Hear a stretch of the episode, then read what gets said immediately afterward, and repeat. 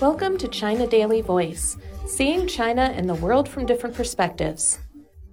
Online grocery orders a lifeline for city residents.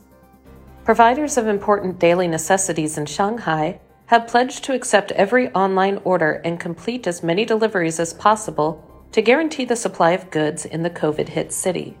When China Daily visited a metro supermarket in the city's Putuo district on Wednesday, some 60 staff members were busy packing goods, including vegetables, meat, and fruit, and loading them onto delivery vehicles, even though it is only open in an online capacity.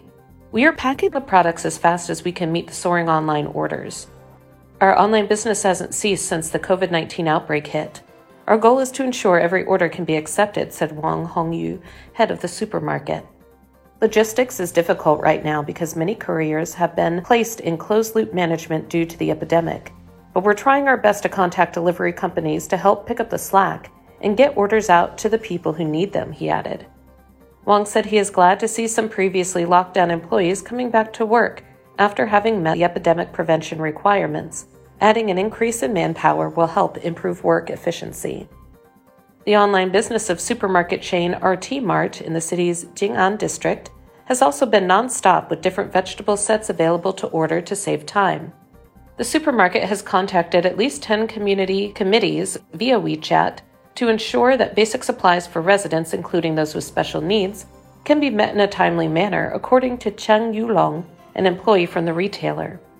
For example, we delivered milk powder to a compound just a few days ago after we found a mom asking for help in the neighborhood's WeChat group, he added.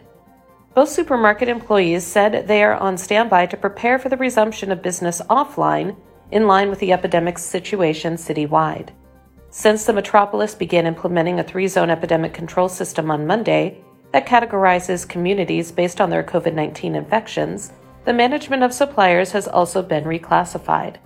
In lockdown and controlled zones where residents cannot leave their neighborhoods, Suppliers such as supermarkets, chain restaurants, and drugstores must operate online only, with staff packing products offline and supporting deliveries. In precautionary zones where residents can walk out of their compounds but stay within their subdistricts, commercial outlets are allowed to resume business offline but have to avoid gatherings of people by using a reservation system or limiting customer flow. As of Tuesday, a total of 545 Lianhua markets and Century Lianhua supermarkets across Shanghai had resumed operation, 79 more than on Monday, while the number of Carrefour hypermarkets that can operate online has doubled compared with last week. Jiefang Daily, a Shanghai based newspaper, reported on Wednesday that a few Lianhua markets in Songjiang and Jinshan districts have resumed offline business, where customer flow has been limited. That's all for today. This is Stephanie, and for more news and analysis by the paper. Until next time.